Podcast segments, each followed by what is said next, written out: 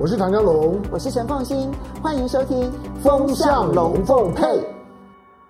大家好，我是陈凤新，很高兴在周末的时候呢，跟大家聊一聊在过去这一段期间所发生的事情呢。那么我的一些看法，然后来跟大家来分享。好，今天呢要来跟大家谈的是，我们其实知道说，现在美国的通货膨胀是在全世界各国当中呢最为严重的。先进国家之一了，哈，那我们不能讲说说它是最严重的唯一的国家，因为土耳其的通膨可能更加的严重。但如果纯粹就先进国家来讲的话呢，它比欧盟啦，或者英国啦，乃至于加拿大各国都要来的严重，非常的多。那今年年底呢，因为美国面对的是他的这个其中选举，所以呢。美国各个政界的人其实正在努力的，要希望能够对于降通膨这件事情能够做一些事，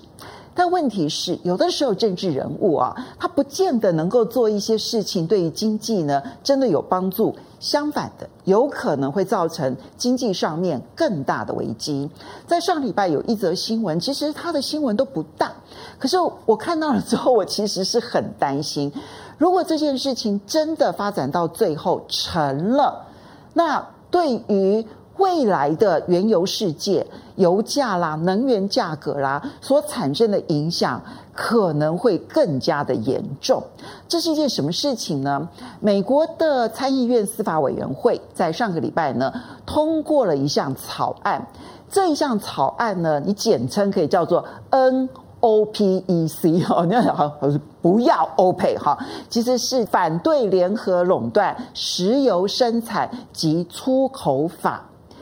听起来很冠冕堂皇。它这是一个什么样子的法案呢？说穿了，其实就是呢，美国的。常备法权呢，可以一路延伸到所有石油输出国组织的国家，包括了像沙乌地阿拉伯啦、阿拉伯联合大公国啦、卡达啦，然后伊拉克啦、科威特啦，所有的国家。这件事情的背景是什么？其实呢，我们都知道说，OPEC 石油输出国组织呢，自从成立了之后，其实对于全世界的油价呢，确实产生了极大的影响。那在上个世纪一九八零年代呢，两次石油危机，就是因为呢，阿拉伯世界组成了这个 OPEC 组织，然后垄断了全世界的供应这件事情，然后造成了油价的一。不的这样子升天般的这样子的一个狂涨，所以引发了第一次石油危机以及第二次石油危机。在上个世纪的时候呢，其实就已经有人提出来说。哇！你们这些国家居然胆敢哦，用这样的方式来垄断原油市场，所以当时其实呢，美国就有一些政界的人提出了这样的法案，反垄断。你既然敢垄断这个原油供应市场，那我就来制裁你哈。那么，但是呢，因为它牵涉到的政治啦，还有包括了能源供应市场的变化幅度太大了，所以呢，其实这这个案子就不了了之了。但最近这一段期间，我们其实都知道，美国的通膨很严重。当俄乌战争的关系，那么西方国家对于俄罗斯的制裁，那么随时有可能会涉及到原油供应跟天然气供应，这就导致了全球能源价格呢也居高不下。现在呢，不管是西德州原油或者是北海布兰特原油，都在一桶一百美元以上，这样子呢不断的震荡着高油价。高能源价格使得各国的通膨压力非常大，美国尤其是首当其冲。在美国人民加油觉得很痛苦的时候，那么这个时候呢，那么所有的政治人物当然就想要做点事。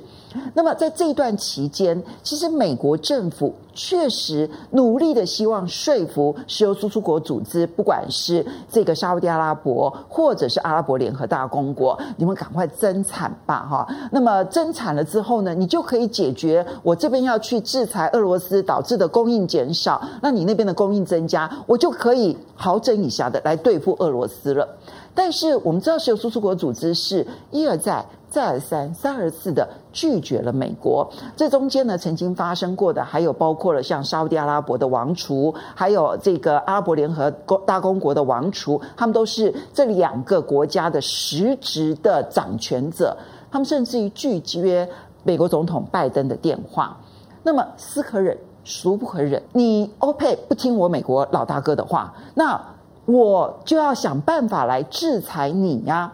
于是呢，就有人再提出了这一个 NOPEC 法案，反对联合垄断石油生产及出口法案。那么，只要我认定其他的国家，不是，还不是在美国，是我认定其他的国家在国际上面有联合垄断的行为的话，那我就可以出手来制裁你。当然，这个法案到目前为止，它其实只是参议院的司法委员会通过而已。它必须还要送到参议院的整个议会的大会，然后同时还要经过众议院的通过。那两院都通过，还要送送交给拜登。那么拜登呢，如果不否决这个案子的话呢，这个法案才会真正的成案。其实理论上来讲哦。当你要用这种方式去对付很多国家的时候，不是只有一个国家，而是很多国家的时候，它其实在政治各方面的效应，那冲击是非常难料的。我到目前为止，我认为其实真正通过或者至少拜登呢，那么签署这个法案的可能性还不高。但是你要知道，政治民粹是这样的。越到了选举，他就越可能疯狂。我们先来了解一下石油输出国组织为什么至今不愿意配合美国老大哥来增加这个石油的生产量。其中一个原因当然是他们不愿意，因为他们在过去这一段期间呢，已经很清楚的知道，美国其实才是他们原油市场的竞争者。其实俄罗斯跟他们之间的关系反而是合作伙伴。所以我要去帮助我的竞争者去对付我的合作伙伴。对于这些国家而言，在过去这大概五六年的时间，因为美国呢，它自己的石油不但自给自足，天然气自给自足，而且呢，甚至于可以外销出口的情况之下，其实中东很多的国家已经认知到说。我在这个时候，我跟你美国的竞争的关系，我其实不太可能为了你，然后去打击俄罗斯。尤其是美国，不管是从伊拉克、阿富汗在撤退的过程当中呢，中东其实已经开始认知到，美国在中东地区的积极时代已经过去了。那这个是其中的一个原因了啊。那当美国不再以石油输出国组织这一些中东国家他们的石油作为一个他战略上面的必须配合的一个对象，而开始用人权的角度不断的去要求这些国家的时候，他们更觉得美国是如芒刺在背。所以呢，这里面的不愿配合，其实是有多年下来的既竞争，然后又恩怨情仇的关系在这个地方。那第二个原因，其实也是他们的能力上面确实有问题。其实呢，在过去这几个月啊，石油输出国组织跟俄罗斯这个 OPEC Plus 呢几个成员国呢，他们其实本来就已经从去年底定定了一个每一天呢增产大概四十五万桶这样子的一个目标。但是在过去这几个月，他们发现有很多这里面的主要的生产国，其实他们根本没有办法生产到足够配额的这个产量，并不是他们不愿意，而是他们的这个基础设施，因为这段期间大家提倡的是要再生能源，然后呢必须要减碳。所以这些国家呢，他们其实已经减少了在石油探勘跟生产方面的投资。那我的所有的这些这些生产设备啦，或者生产的这些油区呢，有些可能都已经过了那一个最大的那个临界点。那有一些呢，它的产量呢，其实已经是老旧，然后没有办法呢，那么很快的提高。现在要增加产量。变得很困难。你现在要我一下子一天要增加一百万桶、两百万桶，然后来抵消俄罗斯呢没有办法出口这件事情，那怎么可能做得到呢？前面呢是有他们的意愿上的问题，后面是有他们能力上的问题。可是，当你没有办法配合美国的政策去制裁俄罗斯的时候，美国这边就怒了。尤其是年底要选举了，你看到当你的油价高升，人民叫苦连天的时候，如果你政治人物不做一点事情的话，那人民就会觉得说：哦，你就尸位素餐，你完全没有办法符合我们人民的需要，你不倾听老百姓的声音。美国参议院的司法委员会会把那个老掉牙的反对联合垄断石油生产及出口法呢，把它给端出来的背后的原因。其实就在于，我总要做点事情来回应老百姓吧。你要知道它的后续的影响力是什么？你看到沙乌地阿拉伯还有阿拉伯联合大公国，其实虽然法案都还没有送到大会，但他们已经跳脚了。因为如果你要用其他的方式来制裁，这两个国家的话，是有可能造成这两个国家很大的影响，尤其是这两个国家所拥有的这个外汇储备，很多其实就是存在美国。如果你的这一个制裁的方式，就像你冻结俄罗斯的外汇存底一样，然后去冻结我的外汇储备，那这两个国家当然会觉得很愤怒啊。所以呢，阿拉伯联合大公国的能源部长呢，他就刻意的去接受美国媒体的访问说。这个法案如果通过的话，我跟你保证，油价还要再涨三倍。好，这里面当然他们有他们的一些考量在里头，会不会造成这样的后果是非常有可能的。但但是对于美国政治人物来讲，他的考量点不一定是如此，因为涨三倍。这件事情，也许是等到法案通过，然后呢有交代了，然后呢接着最后实施或不实施由拜登来决定。可是他的动作本身就已经可以讨好老百姓了。我觉得到目前为止，我们从理性的角度来讲，这个在政治上面、外交上面，或者在实际上面的抗通膨上，它都是无助于事的事情。但是它确实在最后关头，它是。有可能形成一个大祸端的来源，我们要密切观察这个法案后续在参议院跟众议院的影响，因为我很快当然就会联想到，在上个世纪一九二九年那个时候，美国经济大萧条，其实很多研究美国经济大萧条的这一些专家呢，都提到了，在一九二九年美国股市开始从高点一路往下跌的过程当中。其实真正造成经济大萧条雪上加霜的，并不是股市的泡沫这个消除了之后的一个下跌。其实真正造成经济上面大萧条的是，政治文人物为了要去因应股市的大跌，要去做一些事情，于是他们提出了一个斯穆特霍利关税法案呢，把三万多种。要进口到美国的关税提高，然后就告诉美国人说：“你看，我把关税提高了，我让你们的工作机会有的保障。”但问题是，只有美国会把关税提高来作为保护自己的贸易吗？那时候，整个的欧洲各个国家，从英国、法国、德国、荷兰、比利时，所有的国家都把关税啪也都大幅度的提高。其实统计下来发现，这个关税提高了之后。美国的进口固然大幅度的减少，将近七成，但是美国的出口也大幅度的锐减，减少了将近七成，是全世界的贸易都减少了六成以上，所以它影响的不是只是美国的进出口贸易，是全世界的进口贸易量，啪，整个就掉荡到了谷底。